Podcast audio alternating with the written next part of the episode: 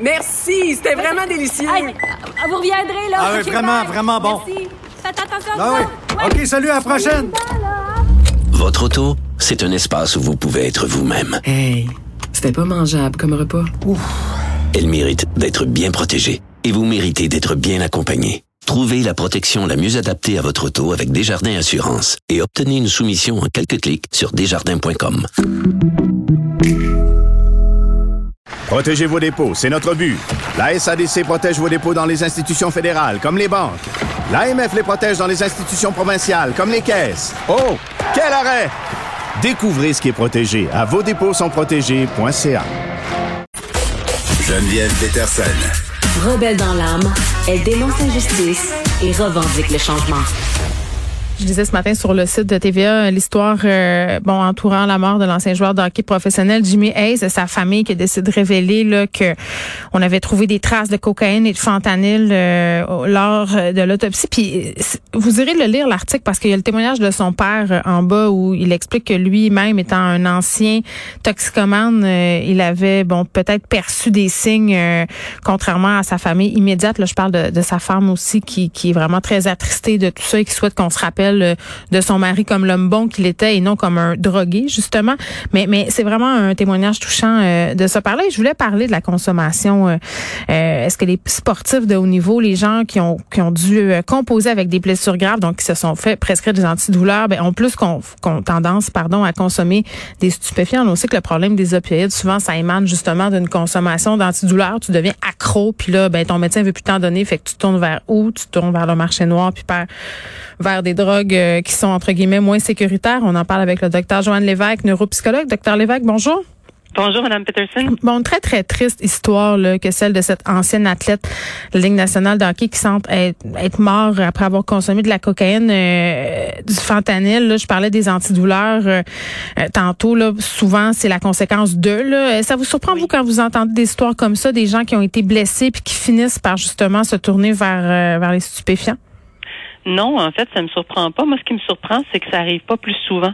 Heureusement que ça arrive pas plus souvent, mais comme vous l'avez bien dit, euh, souvent, ça va originer d'une prise d'antidouleur parce Mm. que les athlètes ils se font mal. Ils se font mal presque à chaque fois qu'ils pratiquent leur sport. Donc, éventuellement, ça use, puis ça laisse des traces, puis c'est, ça devient insupportable. Donc, ils vont aller vers les antidouleurs. Mm. Mais une fois qu'on plonge dans ça, ce qu'il faut savoir, c'est que les antidouleurs, effectivement, on s'habitue. On s'habitue, ça prend toujours une dose de plus en plus grande pour euh, enlever la douleur. Puis et, et qu'éventuellement c'est trop, on peut pas en prendre plus que ça parce que sinon il y a un risque d'a- d'arrêt cardio-respiratoire, donc la personne peut vraiment mourir d'une overdose parce qu'elle va arrêter de respirer. OK. Alors c'est pour ça que les médecins euh, arrêtent éventuellement d'en prescrire. Parce qu'on parle le réflexe de respiration, c'est ça? Oui, Ah, c'est ça. Euh, euh, c'est ça. Puis, puis bon, dans le cas des, des sportifs, puis même on le voit aussi. Là, moi, j'ai couvert euh, des dossiers où on avait des gens là, euh, quasiment au-dessus de tout soupçon. Là, je me rappelle entre autres, là, il y avait un dossier, là, une mère américaine qui avait été retrouvée décédée dans, ta- dans sa salle de lavage. Là. Personne n'aurait pu penser qu'elle était accro euh, aux, aux opioïdes. Mais, mais dans le cas des, des athlètes professionnels, il y a la pression aussi avec laquelle ils doivent composer, le fait de devoir retourner au jeu le plus rapidement possible, euh, de gagner. Et ça, j'imagine que ça peut contribuer à la développer, cette dépendance-là aussi. Là. Absolument. Euh, si on, on sort de- du domaine des, des opioïdes puis de contrer la douleur, mais il y a Oui. aussi gérer le stress, l'anxiété. Puis on l'a vu là dans les derniers mois, hein, on, on, on les compte les athlètes là qui finalement euh, se manifestent en disant écoutez moi j'en sont plus capables. euh, Exactement. Et euh, ben dans, dans le cas des athlètes en question, j'en ai aucune idée, mais je sais moi pour en avoir euh, rencontré, côtoyé, qu'ils vont souvent se tourner vers autre chose pour euh, s'automédicamenter, que ce soit le cannabis, euh, que ce soit euh, l'alcool, euh, que ce soit d'autres drogues, parce que ce qui arrive, c'est qu'une fois qu'on commence dans cette boucle-là, c'est que- c'est tout le circuit de la récompense dans notre cerveau qui Mhm. s'active. Mhm. Et lui, il peut devenir hyperactif, ce, ce circuit-là, et toujours en vouloir plus, en vouloir plus, en vouloir plus. Puis malheureusement, dans tous les cas, de toutes les drogues, il y a une habituation qui se présente, donc ça en prend toujours plus. Ouais. Puis si on, on va vers un, quelque chose qui va nous calmer, donc un dépresseur pour se calmer les nerfs, ben le problème, c'est qu'éventuellement, ça va nous prendre quelque chose pour nous activer. Et là, c'est le servicieux du Mm. downer puis du upper, c'est-à-dire, par exemple, le cannabis et la cocaïne. Ben euh, oui, puis bon, comme neuropsychologue, c'est quelque chose que vous observez dans le cerveau, là, la, la structure euh, qui se développe quand, quand on a une dépendance. Puis c'est tellement vrai ce que vous dites. Euh, docteur Lévesque, parce que quand j'ai eu une opération à un moment donné, euh, ça fait quatre ans, puis on m'a donné du dilodide. Tu sais, Ah puis oui. puis- oui, puis moi je suis une ancienne toxicomane, j'ai pas peur de le dire là. Quand j'étais adolescente, j'ai eu des gros problèmes de toxicomanie. OK. Euh, j'ai pris ça et là j'ai fait, il là là, ça c'est dangereux. Ça là, c'est dangereux. J'en ai pris deux parce que j'avais vraiment trop mal puis mon médecin m'avait dit écoute Geneviève, tu sais, je t'en donne six cachets puis bon, euh, on verra qu'est-ce qui se passe ensuite là. Et après j'ai rangé la bouteille Dr Lévesque pour vrai là et je me suis dit si je continue à en prendre, j'ai peur. J'ai peur pour moi. Oui, j'en doute pas. J'en doute pas. C'est tellement une substance à laquelle on peut devenir facilement. Mais qu'est-ce qui se passe? Qu'est-ce qui se passe dans notre cerveau? Qu'est-ce qui se passait dans mon cerveau à ce moment-là quand je prenais le dilodide puis je trouvais ça bien le fun? Même si j'avais mal, j'avais très mal, là. Oui, mais c'est la dopamine, c'est la fameuse dopamine qui est relâchée euh, Mm. en très très grande quantité. là. La, dopamine, il y en a, il y a comme plusieurs euh, euh, neurotransmetteurs, mais Mm. c'est la D1 en particulier, la dopamine D1. Puis c'est ça qui s'activait, mais qui était relâché en grande quantité. Puis ça, quand ça arrive à- en grande quantité dans notre cerveau, on se sent tellement bien. C'est tout. En fait, c'est c'est bon, c'est vrai pour le dilodide, mais c'est vrai pour le cannabis, c'est vrai pour la cocaïne, c'est vrai pour le fentanyl, c'est vrai pour tout ça. Puis c'est cette recherche de bien-être là qui vient avec le, le relâchement massif de dopamine Mm. que les gens veulent retrouver. C'est ça qui est magique dans, dans ça malheureusement. Mais est-ce qu'il y a des alternatives? Parce que les médecins sont bien au courant de ces effets-là, puis on sent quand même depuis quelques années qu'il y a plus de réticence de la part des médecins à prescrire des antidouleurs qui contiennent des opioïdes. Là. Mais ce sont, c'est une classe de médicaments qui est relativement très, très efficace aussi contre la douleur. Donc j'ai l'impression qu'il n'y a pas comme de plan B. Est-ce que je me trompe? Exactement. C'est- Non, c'est qu'il n'y en a pas tant que ça des plans B. euh, les les Tylenol extra forts, les Advil extra forts, c'est assez limite. euh, quand quelqu'un a vraiment mal, euh, c'est pas pour rien qu'ils vont aller vers euh, des, des médicaments comme ça. C'est parce que c'est c'est ce qui est c'est ce qu'il y a d'efficace. Donc euh, c'est ça. Des fois entre deux mots, faut choisir le moindre. Mais Mm. ce que ça prendrait, à mon avis, c'est peut-être pas de ne pas utiliser ça, le faire avec beaucoup de parcimonie, comme dans le cas de votre médecin, vous en aviez eu six comprimés. Pas Parce que j'avais dit que ça me faisait peur. J'avais confié ça, tu sais. Mais c'est bien. Puis ici, puis là, vous, vous avez eu la sagesse de dire, ouf, je, je vais arrêter ça là parce que je sens que je pourrais glisser ailleurs. Mais les gens qui, mettons, dans le cas dans, dans le cas d'un sportif qui fait qui est, qui est suivi par une équipe euh, de ça. médecins, ben moi je pense que le suivi devrait être très rapproché, puis s'assurer que la personne s'est sortie de ses, euh, ses antidouleurs ou de quoi que ce soit d'autre. Ben, c'est parce que c'est ça, là. À un moment donné, le médecin décide que le protocole de soins est terminé. Tu sais, on n'en prescrira plus des antidouleurs, mais le problème, c'est que les gens se tournent vers le marché noir, s'en procurent ailleurs, se procurent toutes sortes de substances qui sont parfois euh, avec des composantes euh, douteuses. Ça, je veux dire, est-ce que c'est possible pour les médecins de faire ce suivi-là? Je veux dire, si la personne décide d'aller s'acheter, je sais pas moi, n'importe quoi euh, au coin de la rue, ils peuvent rien faire. Les médecins des équipes sportives, c'est plus les psychologues sportifs peut-être qui peuvent faire quelque chose à ce niveau-là. Oui, probablement les psychologues sportifs peuvent faire un suivi de nature plus psychologique orienté vers la performance. Mais quelqu'un qui veut cacher ça, en fait, la dépendance, hein, ça entraîne beaucoup de mensonges, euh, beaucoup de cachotterie, euh, beaucoup de honte, de culpabilité. Fait que c'est rarement quelque chose que les, les gens vont euh, admettre facilement. Puis je pense que c'est encore plus vrai dans le domaine du sport parce que les, les athlètes de haut niveau, du- ils doivent performer. Fait qu'ils se voient pas, ils peuvent pas se voir. Et puis une image de santé aussi là, à travers ça là. Absolument, c'est un excellent point, effectivement. Donc, imaginez, c'est encore pire. Mais peut-être que des prises de sang régulières, par exemple. Mais je sais que les, les équipes sportives vont pas vers ça. Ils, ils pourchassent pas les athlètes euh, qui, euh, qui pourraient peut-être être aux prises avec une consommation abusive de cannabis.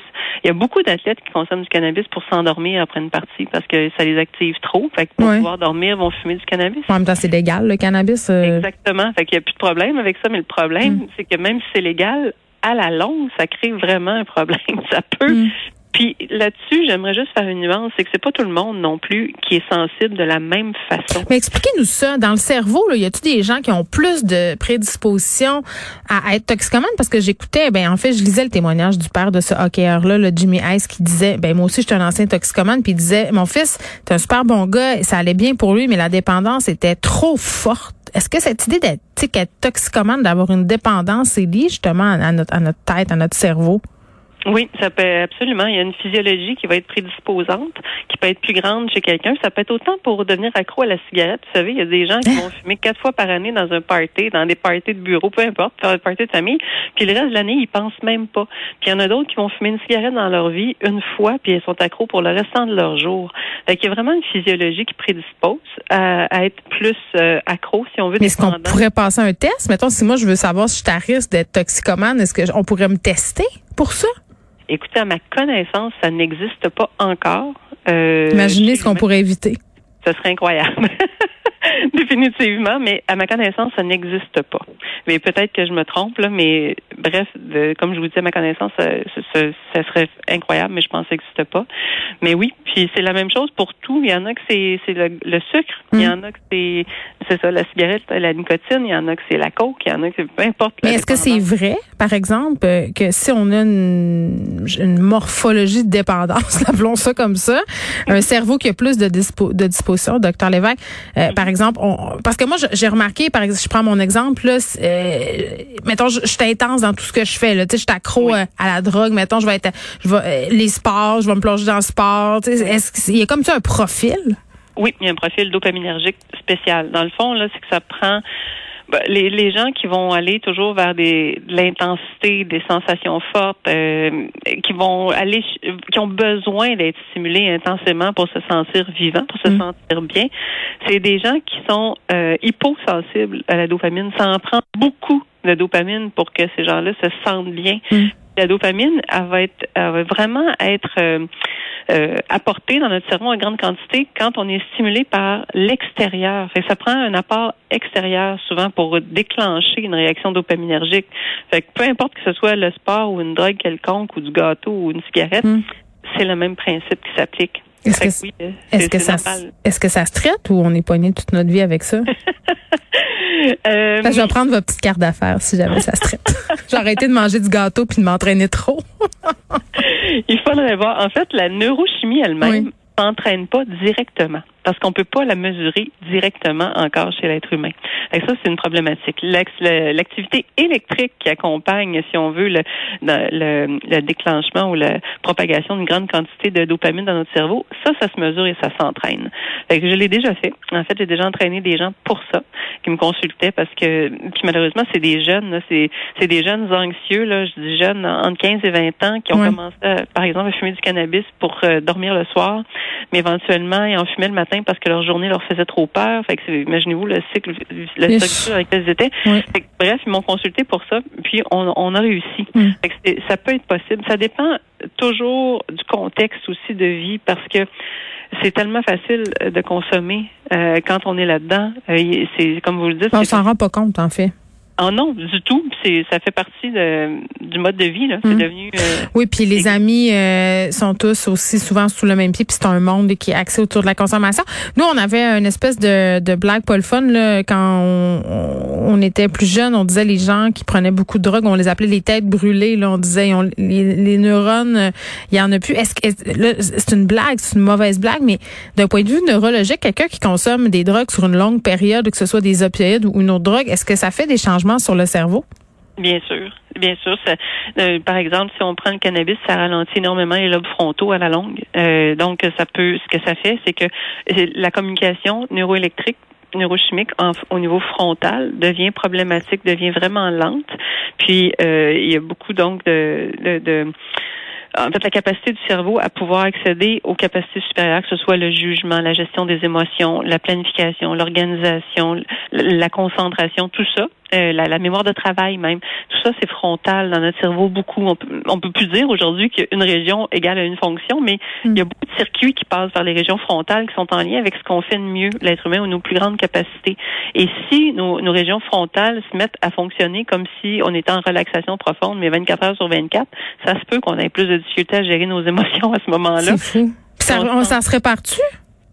Oui, ça peut se réparer, euh, mais ça dépend, ça dépend toujours de jusqu'où on s'est rendu, puis qu'est-ce qu'on est prêt à faire pendant qu'on on, on fait, par exemple, du neurofeedback pour corriger la situation, mm. qu'est-ce qu'on est prêt à faire en termes de réduction de consommation? Moi, j'avertis toujours les gens que j'entraîne que de jamais consommer la veille, la journée même et le lendemain, parce que sinon, on va défaire au fur et à mesure ce qu'on fait dans le cerveau. c'est vraiment intéressant. Merci beaucoup, Dr. Joanne Lévesque, qui est neuropsychologue. Euh, on partait là, de cet ancien joueur de hockey professionnel, Jimmy Hayes, euh, fentanyl, cocaïne, qui ont été trouvés dans son système lors d'une autopsie. Pourquoi les sportifs ont une prédisposition parfois à consommer euh, des drogues quand ils sont blessés, puis c'est quoi les effets sur le cerveau d'une consommation de drogue? Vraiment très intéressant. Merci.